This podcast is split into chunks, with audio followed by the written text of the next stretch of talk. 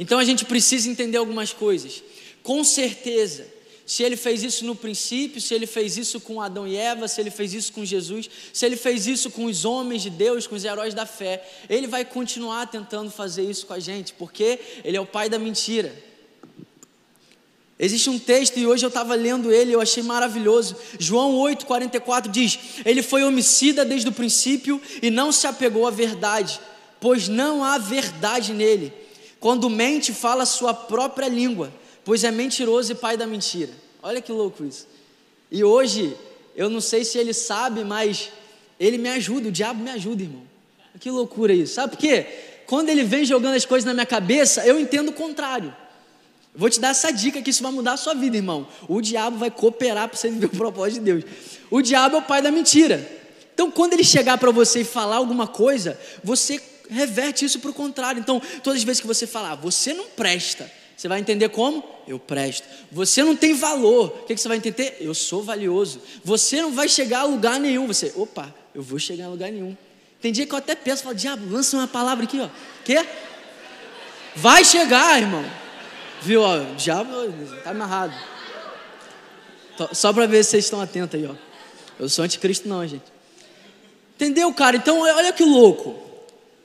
Se a gente tiver discernimento, se a gente conhecer essa palavra, se a gente entender o que, que Jesus chamou a gente para fazer, o diabo vai inclusive ajudar a gente, irmão. Tem dia que eu estou tranquilo, aí ele vem, lança as paradas, eu, obrigado, diabo. Opa, vou contornar aqui, ó. Ah, estou bem pra caramba. Ele até me lembra das promessas dele. Ele chega, Bernardo, você não tem dinheiro nenhum. Eu falo, opa, uma mentira aí, ó. Eu sou rico, ó. Amém, irmão?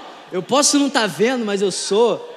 Porque se ele é o pai da mentira, eu tenho que inverter, irmão. O diabo não fala, olha o que a Bíblia falou em João 8. Ele não fala a verdade. Quando ele fala a língua dele, é a mentira. Quando ele fala mentira, ele está falando a sua própria língua.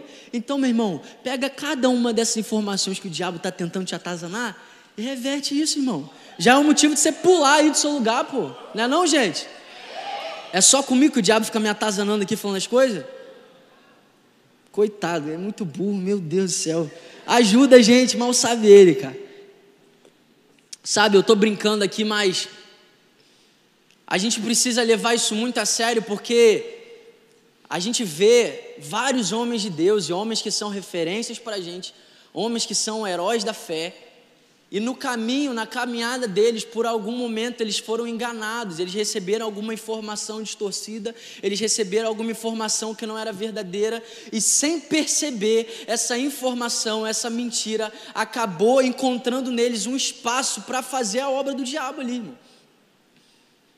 Hoje eu quero falar de um desses homens, e irmão, é um dos maiores homens da palavra de Deus, é um dos homens que mais me inspira, Elias. Elias, irmão.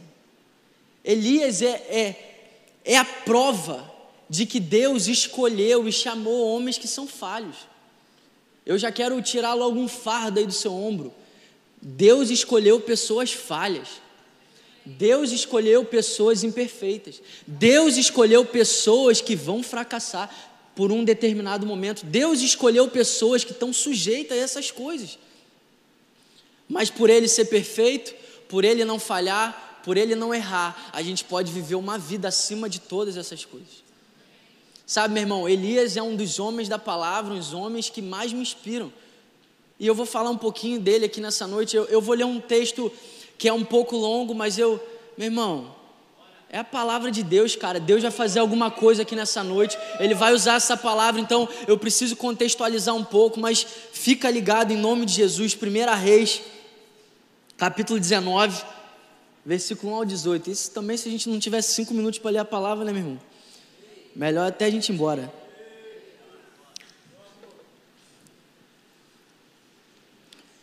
Ora, Acabe, a gente vai ler até o 18. Quem está feliz aí? Glória a Deus.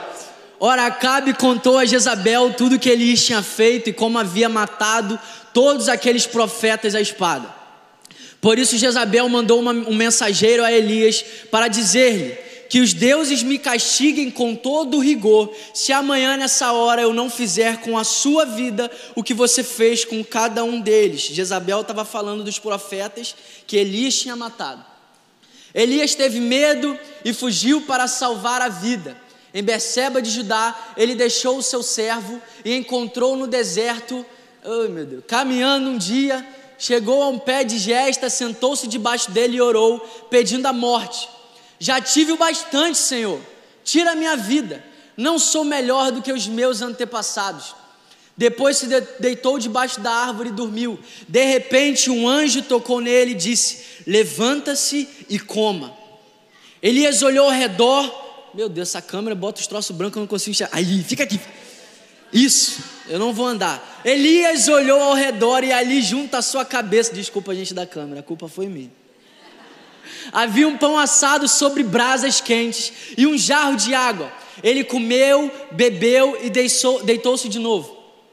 O anjo do Senhor voltou, tocou nele e disse: Levanta-se e come, pois a sua viagem será muito longa. Então ele se levantou, comeu e bebeu, fortalecido com aquela comida, viajou 40 dias e 40 noites, até chegar a Oreb, o monte de Deus, Oreb. Ali entrou numa caverna e passou a noite. Estamos na metade já. E respondeu: Tenho sido muito zeloso pelo Senhor, o Deus dos exércitos, os israelitas rejeitaram a tua aliança, quebraram os teus altares e mataram os teus profetas à espada. Sou o único que sobrou e agora também estão procurando matar-me. O Senhor lhe disse: Saia e fique no monte, na presença do Senhor, pois o Senhor vai passar. Então veio um vento fortíssimo que separou os montes e esmigalhou as rochas diante do Senhor, mas o Senhor não estava no vento. Depois do vento houve um terremoto, mas o Senhor não estava no terremoto. Depois do terremoto houve um fogo, mas o Senhor não estava nele. E depois do fogo houve um murmúrio de uma brisa suave. Quando Elias ouviu, puxou a capa para cobrir o rosto, saiu e ficou à entrada da caverna. E uma voz lhe perguntou: O que você está fazendo aqui, Elias?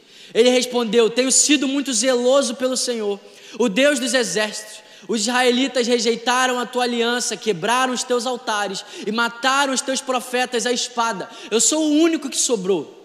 E agora também estou procurando matar-me. O Senhor lhe disse: Volta pelo caminho por onde veio e vá para o deserto de Damasco. Chegando lá, unja Hazael como rei da Síria, unja também Jeú, filho de Nice, como rei de Israel, e unja Eliseu, filho de Safate, de Abel, Abel Molar, para, meu irmão, só, ai Jesus, para suceder a você como profeta. Jeú matará todo aquele que escapar da espada de Razael, e Eliseu matará todo aquele que escapar da espada de Jeú. No entanto, fiz sobrar sete mil Israel, todos aqueles cujos joelhos não se inclinaram diante de Baal, e todos aqueles cuja boca não beijaram. Será que você pode dar glória a Deus por essa palavra aí? No final vai fazer sentido. Sabe, eu quero contextualizar um pouco, falar quem Elias foi. Elias foi levantado por Deus como um profeta para confrontar a idolatria que o povo de Israel vivia, governado pelo rei Acabe e a sua esposa Jezabel. Ele foi um dos instrumentos de Deus para dar fim ao culto a Baal, e Elias foi um dos instrumentos de Deus e um canal de Deus para que as pessoas entendessem qual era o Deus verdadeiro que reinava sobre Israel. Através de Elias, Deus realizou grandes sinais, grandes maravilhas, como ele respondeu com fogo, provando que era Deus sobre Israel. Ele ressuscitou vivo o filho da viúva de Sarepta, matou mais de 450 profetas de Baal. Elias foi um cara que fluiu demais.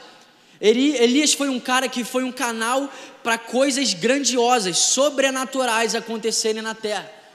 E a loucura é que muitas vezes, quando a gente olha para um homem de Deus, quando a gente olha para uma pessoa que flui tanto, a gente, sem perceber, acredita que essa pessoa não passa por dificuldade. A gente, sem perceber, a gente coloca aquela pessoa num patamar que a gente nunca vai alcançar. A gente, sem perceber, a gente fala: meu irmão, eu nunca vou ser igual a esse cara, eu nunca vou viver isso. Mas o que eu amo da Bíblia é que a Bíblia fala que Elias era um humano como nós. Meu irmão, nada está escrito nessa palavra à toa. Se a Bíblia está falando que Elias era um ser humano como eu e você, é para que a gente entenda que tudo que Elias fez a gente pode fazer também.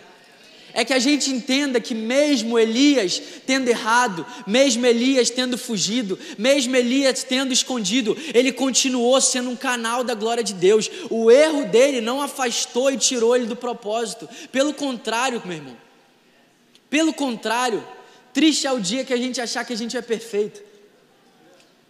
Triste é o dia que eu acho que eu sou apto para cumprir a vontade de Deus. Triste é o dia que eu olho para mim e falo: "É, meu irmão, eu estou preparado, eu estou pronto". Esse que é o dia triste.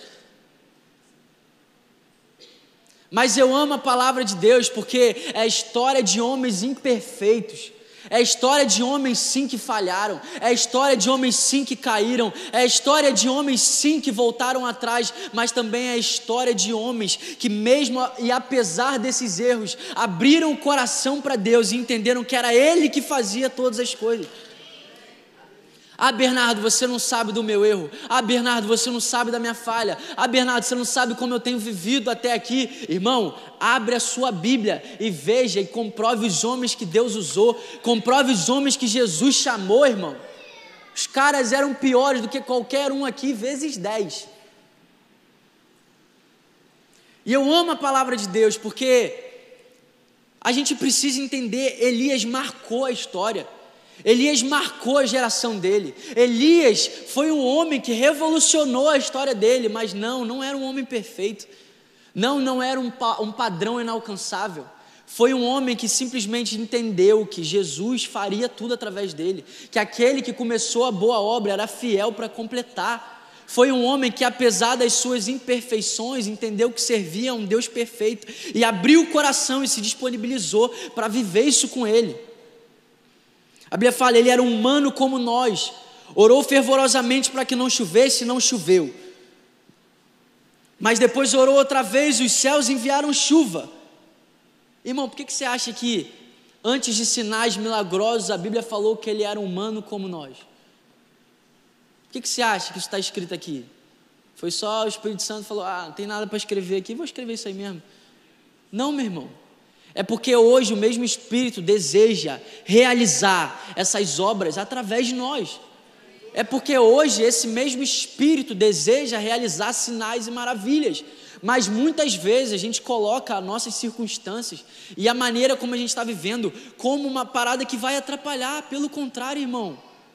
Quanto mais você entende que você não pode, aí é que ele faz. Quanto mais você entende que você não consegue, é aí que ele faz. Quanto mais você entende que não é através de você, mais ele vai fazer através de você. Então nessa noite, eu estou pegando um dos maiores homens de Deus e pegando ele como um exemplo de uma pessoa que sim errou, sim foi enganado, sim falhou, sim se omitiu, para que a gente saia daqui cheio de expectativa naquilo que Deus pode fazer através de nós.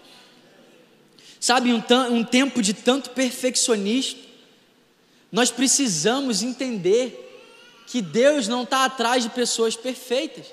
Deus ele está atrás de pessoas disponíveis. Eu não sei você, mas para mim a coisa mais satânica que tenta me atrapalhar todos os dias é o perfeccionismo. Irmão, eu quando eu falo, Bernardo, qual é o seu maior defeito? Perfeccionismo. Aí a pessoa olha, ah, se acha perfeccionismo. Não, irmão, esse treco é uma desgraça. É, irmão, eu que preferia ser tudo, menos perfeccionista. Eu não sou mais, em nome de Jesus. Não sou mais, cara. Porque Deus não me chamou para ser perfeito, Deus me chamou para servir a um Deus perfeito. E quando eu entendo que Ele é perfeito, Ele me aperfeiçoa. Amém, meu irmão? Deus não te chamou porque você é bom. Deus não te chamou porque você pode oferecer algo para Deus. Deus te chamou por misericórdia. Deus te chamou porque Ele é apaixonado por você. Deus te chamou porque Ele é o tesouro e você é o vaso de barro. A Bíblia diz: temos esse tesouro em vasos de barro. O tesouro é Ele, irmão. Eu sou barro. E eu preguei umas semanas atrás: eu quero ser um barro mole, para Ele me moldar, para Ele fazer o que Ele quiser. Deus está atrás de vasos de barro que querem carregar um tesouro precioso, mais precioso do que a minha própria vida. Quando eu entendo que esse tesouro é mais precioso do que a minha própria vida, eu vivo para Ele. Não sou mais eu que vivo, mas Cristo vive em mim. Quando eu entendo a preciosidade desse tesouro, eu abro mão da minha vontade, eu abro mão do meu livre-arbítrio, eu abro mão de tudo. Por quê? Porque o pregador falou que eu tenho que abrir? Não! Porque eu achei tudo que eu procurava e muito mais. Porque tudo que eu perdi tempo procurando, eu encontrei nele e muito mais. Irmão, eu não preciso de mais nada. Eu não preciso de mais nada, irmão. Eu só preciso de Jesus. Eu só preciso desse tesouro habitando dentro de mim. E porque eu não preciso de mais nada, e eu não quero mais nada, Ele me dá todas as coisas. Bernardo, por que, que eu não recebo essas coisas? Porque você está querendo demais, irmão.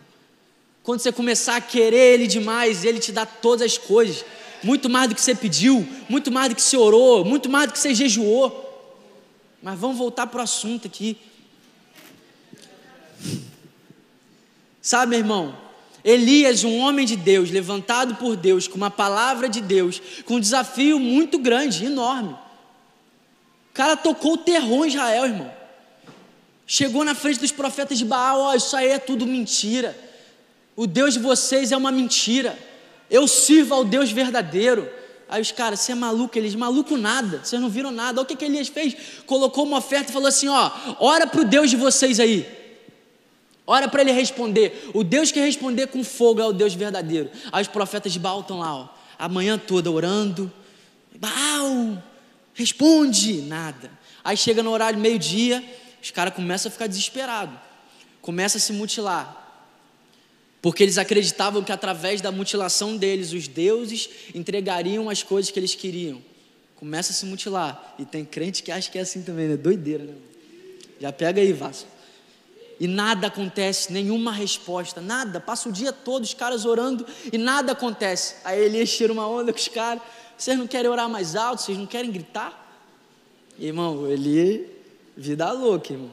Na frente dos profetas de Baal lá, e a gente fica até com medo de passar ali no seio de macumba. Oi, sai de mim, sai. Você da macumba aí, Deus te abençoe, o Espírito Santo vai te pegar nessa noite. Amém? Ninguém está aqui falando de religião, irmão. Qual é a minha religião? Sei lá, eu vivo para Jesus. Amém? Nós amamos vocês. Independente da religião, seita, pouco importa, irmão. Jesus, o que importa é isso, Jesus. Só Ele ressuscitou, só Ele morreu por nós, é só Jesus, irmão, mais nada. Não é pastor, não é padre, não é João de Deus, não é nada, irmão, é Jesus. Amém? Corta aí. Sabe, meu irmão? Aí Elias vai e fala: Agora eu posso orar? Elias ora, irmão, na hora desce um fogo do céu, consome o sacrifício, e todo mundo se dobra e começa a falar: meu irmão, só Deus rei, o Deus de Elias é o Deus verdadeiro. Elias louco, irmão, louco. Saiu dali e ainda matou os 450 profetas, só Jesus.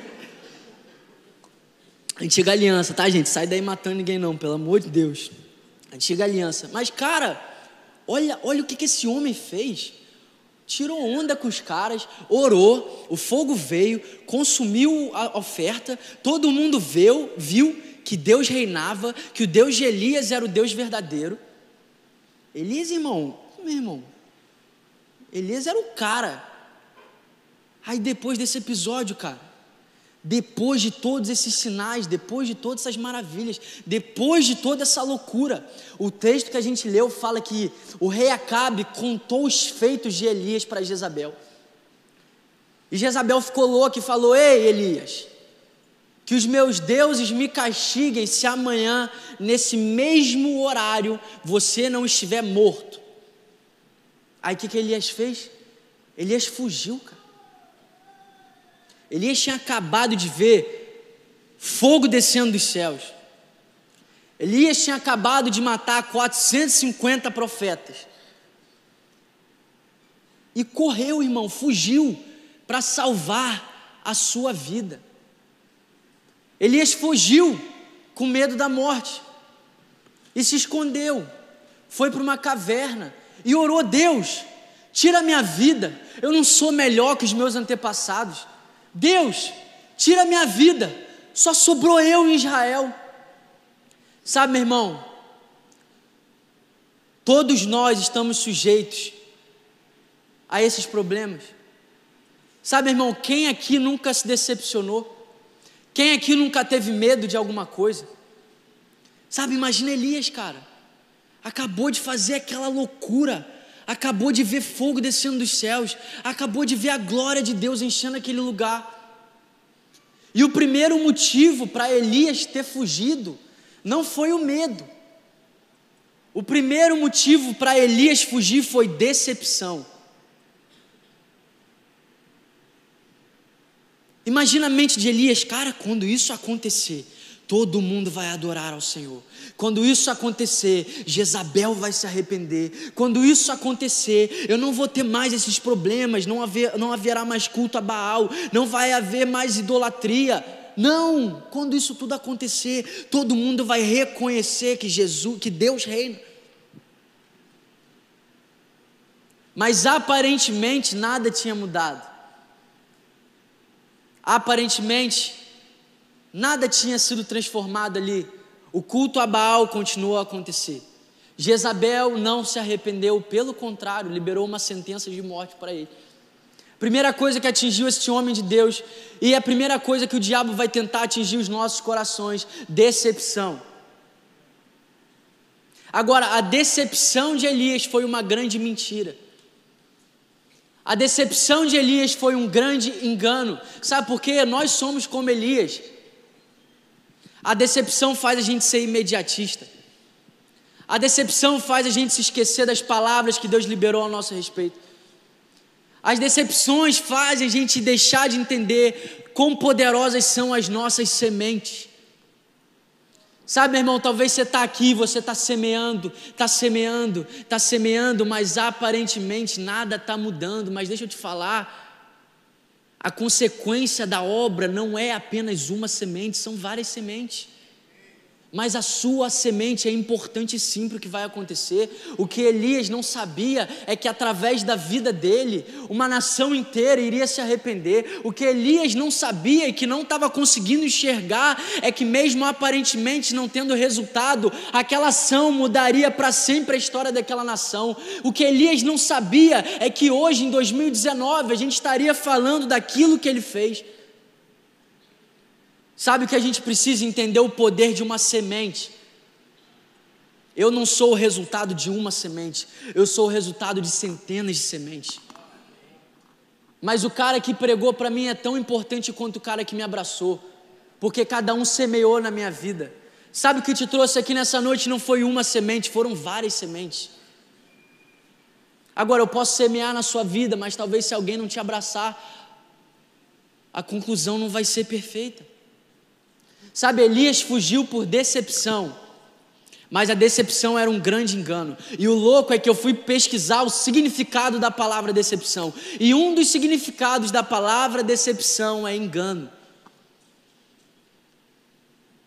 Para para lembrar aí, cara, cada coisa que você acreditou que era uma grande mentira e o quanto isso te decepcionou. Para para se lembrar aí quantas mentiras você tomou para você e isso te aprisionou e hoje você foi liberto pela verdade, você entende, cara, aquilo era uma mentira, aquilo era um engano. Sabe o que eu amo de Deus? É que Elias estava em desobediência, porque Deus não tinha mandado Elias ir para a caverna. Elias estava em pecado porque ele acreditou numa mentira. Elias estava em omissão porque ele não era para estar lá. Mas Deus foi ao encontro de Elias. Deus enviou um anjo até Elias. Elias está lá, ó, Deus, tira a minha vida. E Deus está, Elias, você não entendeu nada. Você não entendeu nada, Elias. Por isso que a minha oração é sempre: Deus, abre os meus olhos para que eu possa entender. Deus me dá espírito de sabedoria, de revelação. Não me deixa ser enganado.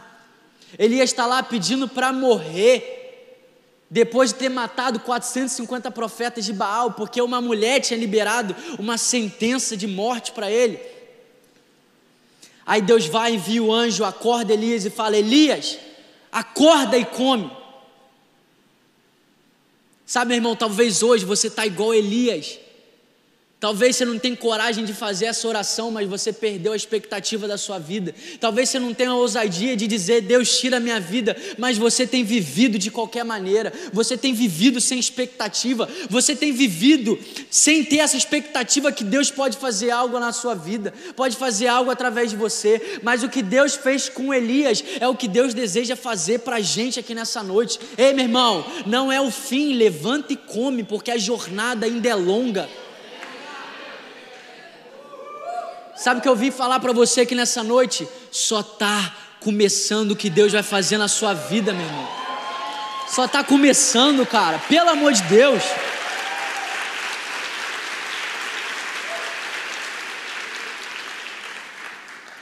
Só está começando, irmão.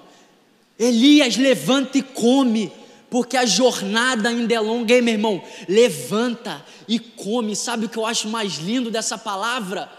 Elias estava em omissão, Elias estava em desobediência, Elias tinha fugido por causa do decreto de uma mulher, mas Deus vai ao encontro dele, acorda ele, manda ele comer e o alimento já está pronto. A Bíblia fala que Elias acordou e tinha um pão sobre brasas e água. Olha que coisa linda, irmão. Olha que, olha que Deus, cara. Meu Deus do céu, é muita graça é muito favor, é muita misericórdia. Aí, não, agora eu estou no erro aqui, cara. Deus vai pesar a mão sobre mim. Ai, meu Deus do céu. Não, eu estou aqui no erro. Deus vai vir, vai colocar a doença. Ai, meu Deus do céu. Antigo Testamento, primeira reis. Ó, o Deus maldoso aqui, ó. Elias correndo, fugindo, com medo de uma mulher. Deus vai ao encontro, acorda e disponibiliza o alimento necessário para a jornada. Ah, o Deus, vá, o Deus, eu sirvo a um Deus muito severo. Ah, eu sirvo a um Deus raivoso. Ah, eu sirvo a um Deus bipolar. Uhum. Não sei que Deus você serve, irmão. Porque o Deus que eu sirvo é gracioso desde o fundamento. O Deus que eu sirvo é cheio de graça desde o dia que ele juntou Jesus e o Espírito e declarou: haja luz, façamos o homem, haja firmamento, é graça. Já pensou que Jesus podia começar tudo de novo? Te jogar no inferno e criar gente melhor do que você, mas ele não faz isso, é graça. Aí olha isso, Elias omisso, Elias medroso. Aí o Deus raivoso vai até Elias, irmão. Ei, Elias, acorda. Acorda, Elias, só está começando, cara. Acorda. Acorda e se alimenta, porque a jornada é longa, e sabe? Nessa passagem, o que que Elias se alimentou? O pão. E Jesus falou: Eu sou o pão da vida. O que a gente precisa para se manter firme nessa jornada, o que a gente precisa para continuar constante, intenso nessa caminhada é se alimentar de Jesus, é conhecer quem Ele é, é entender. Ih, irmão, vocês estão, vocês estão ouvindo isso aí, gente? Glória a Deus. É ouvir cada uma das palavras que Ele liberou ao nosso respeito. Não é o que Jezabel declarou, é o que Deus declarou, meu irmão. Olha que loucura! Elias fugiu por causa do decreto de Jezabel. Elias fugiu por uma mentira. Sabe por quê? Jezabel matou Elias. Então Jezabel estava fazendo o quê? Mentindo, irmão. Aí sabe o que eu entendo? Quantas vezes nós deixamos mentiras governarem a nossa história? Quantas vezes por causa de uma palavra de maldição, quantas vezes por causa de uma circunstância desfavorável, a gente dá autoridade para que essas coisas governem a nossa vida? Mas deixa eu te falar uma coisa: é mentira. Não, Bernardo, olha só. Ela falou que vai me matar, mas o que, que Deus falou? Não, Bernardo, mas eu não tenho isso aqui. Mas o que, que Deus diz que você tem? Não, Bernardo, porque eu estou passando por essa circunstância. Mas o que, que Deus disse a respeito dessa circunstância? Não, Bernardo, eu estou com uma enfermidade. Mas a Bíblia diz que você já é curado. Não, Bernardo, eu não tenho recurso. Mas Deus diz que Ele vai suprir cada uma das suas necessidades. É mentira, irmão. É mentira que você é derrotado. É mentira que você não vai chegar a lugar nenhum. É mentira que você não vai ter recurso. É mentira que por causa do seu erro Deus te tirou do propósito. É mentira. E a gente tem o privilégio de aprender com os erros dos outros e não cometer os mesmos erros. Eu não vou permitir que nenhum engano governe a minha vida. Eu não vou permitir que nenhum engano mude a jornada daquilo que Deus já determinou. Elias, eu vou te matar. Te matar o quê, irmão? Quem é Jezabel para matar Elias? Elias, que os deuses me castiguem. Se nessa mesma hora você não tiver morto, que mentira, irmão. Que mentira, sabe? Não permita que uma palavra de uma fonte que você não pode confiar, e nesses momentos a gente precisa confiar em apenas uma fonte, Jesus, e a palavra governe a sua vida, meu irmão. Aí, aí sabe o que eu amo de Deus? E o qual é louco dessa história? Elias fugiu para poupar a sua vida. Elias fugiu porque tinha medo de morrer. Sabe o que, que Elias não sabia? Que ele nem passaria pela morte. Olha que loucura. Olha que loucura, irmão. O cara foi arrebatado. Ele nem morreu. Se eu não acreditasse se eu não acreditasse que Deus já tinha determinado isso antes de todas as coisas, eu achar que Deus tinha feito só de raiva. É, Jezabel, falou que vai matar? eu vou levar ele, você não nem vai nem experimentar a morte. Mas sabe uma coisa? Quando Deus gerou Elias, quando Deus gerou os céus e a terra, Ele já tinha determinado a história de Elias. Irmão, não fuja por causa de uma mentira. Eu não sei o que que Jezabel, eu não sei o que que o diabo, eu não sei o que que a tua família, eu não sei o que que teus amigos estão falando para você. Mas ei, meu irmão, se não tiver de acordo com isso aqui, é mentira. E quem me governa é Deus. Quem me governa é a palavra de Deus. Você pode chegar aqui e falar o que você quiser para mim, irmão. Sabe o que vai mudar na minha vida? Nada. Pode chegar um homem que me inspira aqui e falar um monte de coisa para mim. Sabe o que vai mudar na minha vida? Nada. Por quê? Porque eu sei o que essa palavra diz ao meu respeito. Pode chegar o imperador não sei da onde, o Papa Francisco, sei lá quem, o pastor dos pastores, e falar um monte de doideira para mim. Sabe o que isso vai mudar? Sabe o que isso vai governar a minha vida? Nada. Nada. E Deus deseja que você viva assim também, cara. Porque, meu irmão, se eu tivesse deixado as mentiras me governarem, eu não estaria aqui. Se eu deixasse os enganos me governarem, eu estava morto. Se eu deixasse as circunstâncias me guiarem, eu estava morto, irmão. A gente precisa se apegar à palavra de Deus, cara. Sabe, eu não sei se você está numa realidade que você fugiu aqui nessa noite, você abriu mão do seu propósito, você abriu mão do seu chamado, você fugiu de Deus. Agora, desde Gênesis Apocalipse, a gente lê a história de um Deus que, apesar do nosso pecado, vem ao nosso encontro. Tudo que eu dou para Ele é porque primeiro Ele me deu. O que eu faço para Ele é porque primeiro Ele fez. Se eu amo a Ele é porque primeiro Ele me amou, irmão. Sem Ele, se Jesus disse isso, Pai, sem Ti eu nada posso fazer. Quem sou eu para falar alguma coisa diferente? Se você está de pé aqui é porque Deus te deu vida. Se você está te respirando é porque Deus é fiel. Se você tem uma roupa para vestir é porque a bondade dele está jorrando sobre a sua vida. Sabe, gente? Não deixe as mentiras e o engano governarem a sua vida, meu irmão. É só o começo dessa jornada. Sabe o que Deus está falando para a gente aqui nessa noite? Ei, acorda, se alimenta, porque a jornada é longa. Você está achando que é o fim? É só o começo. Você está achando que Deus te rejeitou por causa do seu péssimo desempenho? Sabe de nada. Foi atrás de Elias deu água, deu pão, deu o que ele precisava para continuar a jornada. E Elias não experimentou a morte. Deixa eu te falar uma coisa nessa noite. Sabe o lugar da sua vergonha, sabe o seu maior medo? Deus vai te exaltar nesse lugar, cara. Qual é o seu maior medo nessa noite? Qual é aquilo que o diabo mais tem tentado colocar na sua cabeça? Nosso pastor pregou sobre isso. Aquilo que Jesus foi tentado no começo era justamente que ele viveria e reinaria eternamente. Aquilo que nós somos tentados no começo é justamente aquilo que a gente vai vencer no final. Deus está te tentando com a sua família. Se prepare para ser um canal das famílias das nossas nações. Deus está te tentando na área financeira. Se prepare para levantar como um canal de generosidade e prosperidade. Elias fugiu por causa da morte e nem a morte experimentou. Arrebatado, olha que coisa linda, irmão. Arrebatado, cara. Sabe o que eu amo dessa história? É a história de um homem imperfeito,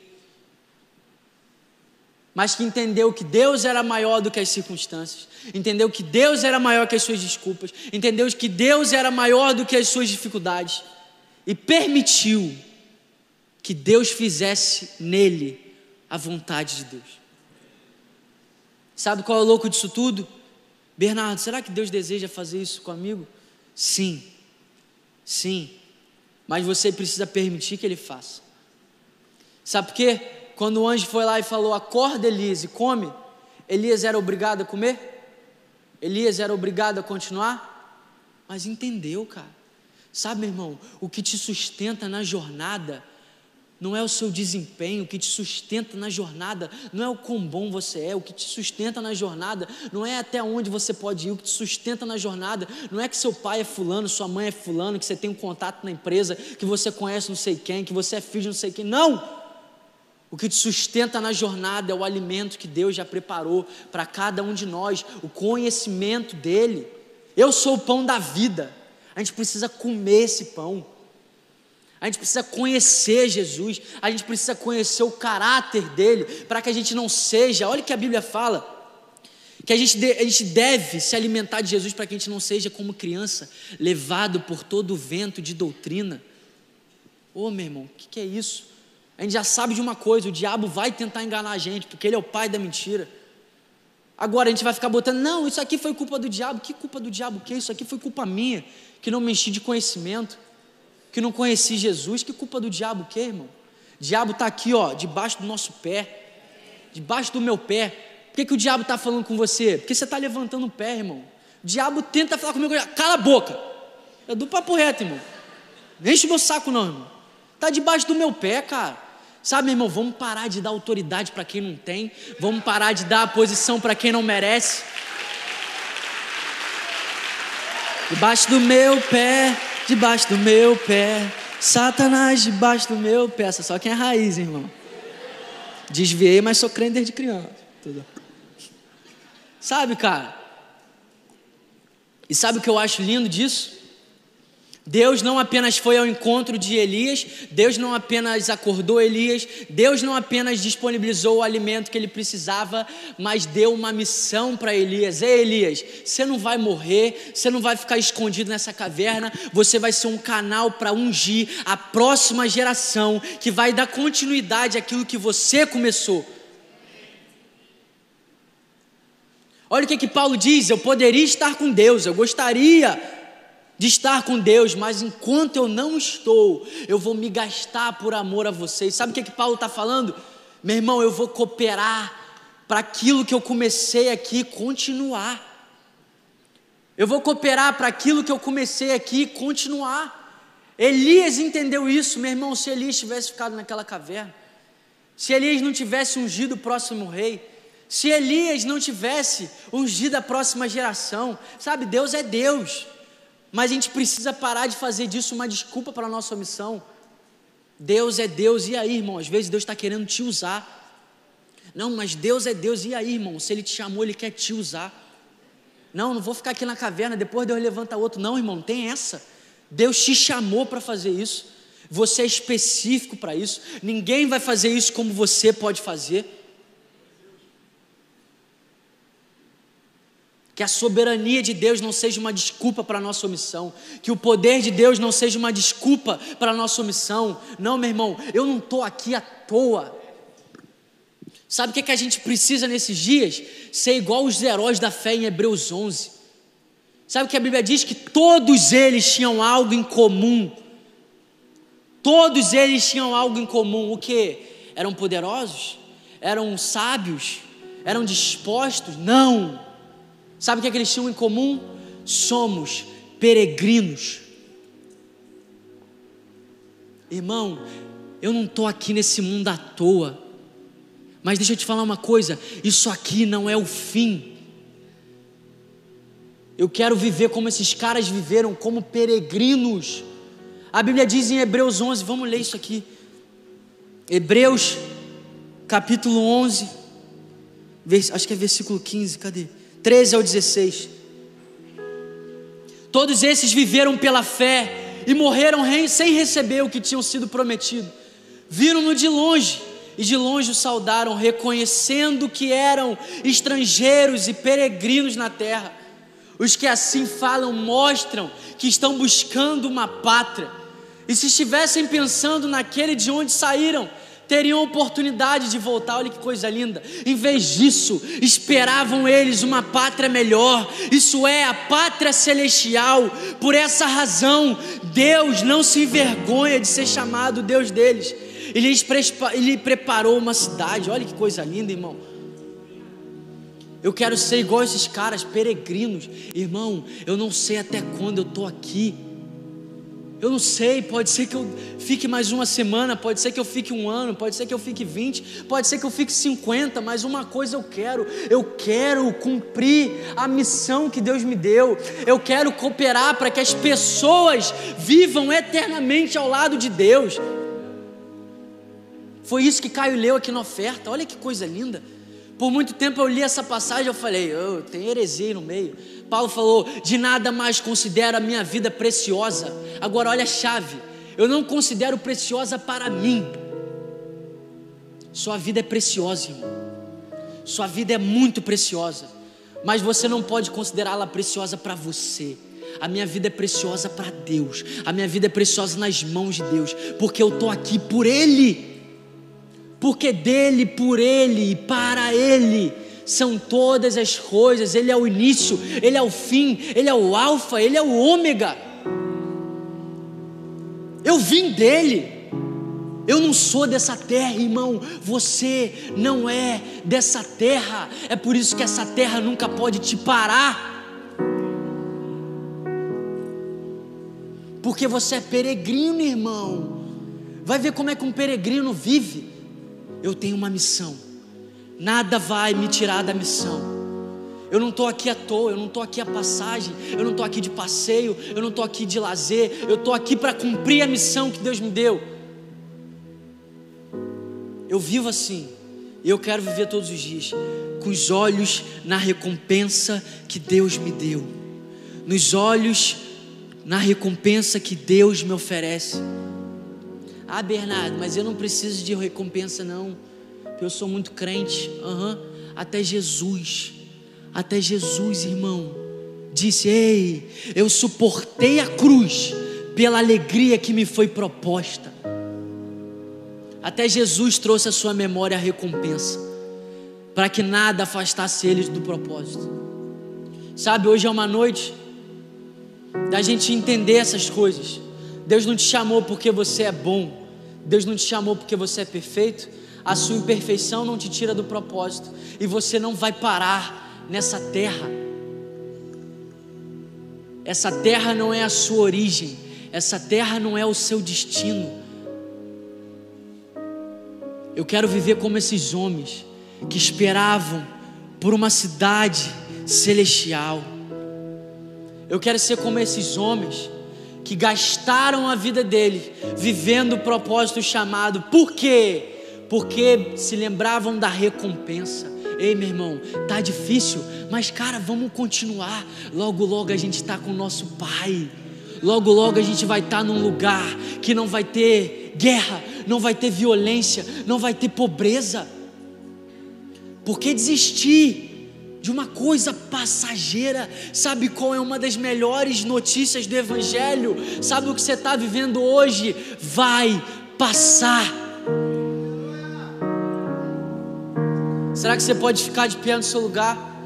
Sabe, eu vim falar nessa noite para Elias.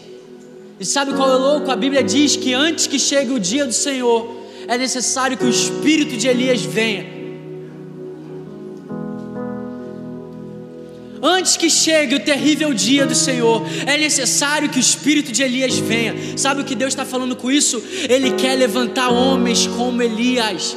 Ele quer levantar homens que sim falharam, mas não vão determinar a jornada por causa da sua falha. Ele quer levantar homens sim que podem errar, mas que entendem que o Deus que começou a boa obra é fiel para concluir. Quer levantar homens que fizeram sinais maravilhosos, foram sinais maravilhosos e tiveram erros tão vergonhosos, tão pequenos, mas que entenderam a graça de Deus, entenderam a graça de Jesus. Ei, meu irmão, se você fugir, Ele vai atrás. A Bíblia diz: se eu subir aos altos montes, Ele lá estará. se eu descer ao mais profundo abismo, ele lá estará. Sabe o que é que Deus está falando? Ei, meu filho, eu vou aonde for por você. Eu vou aonde for para te ter de volta. Deus quer levantar na nossa geração uma nação peregrina. Irmão, eu não estou deslumbrado com o que essa terra pode me dar. Isso vai passar. Deixa eu te falar, meu irmão, tem um cachorro, até o cachorro quer ouvir o evangelho aqui, ó. Já está vindo na frente aí, irmão. Até os cachorros estão entendendo, cara. Até os cachorros, o cachorro veio doido aqui para orar por ele.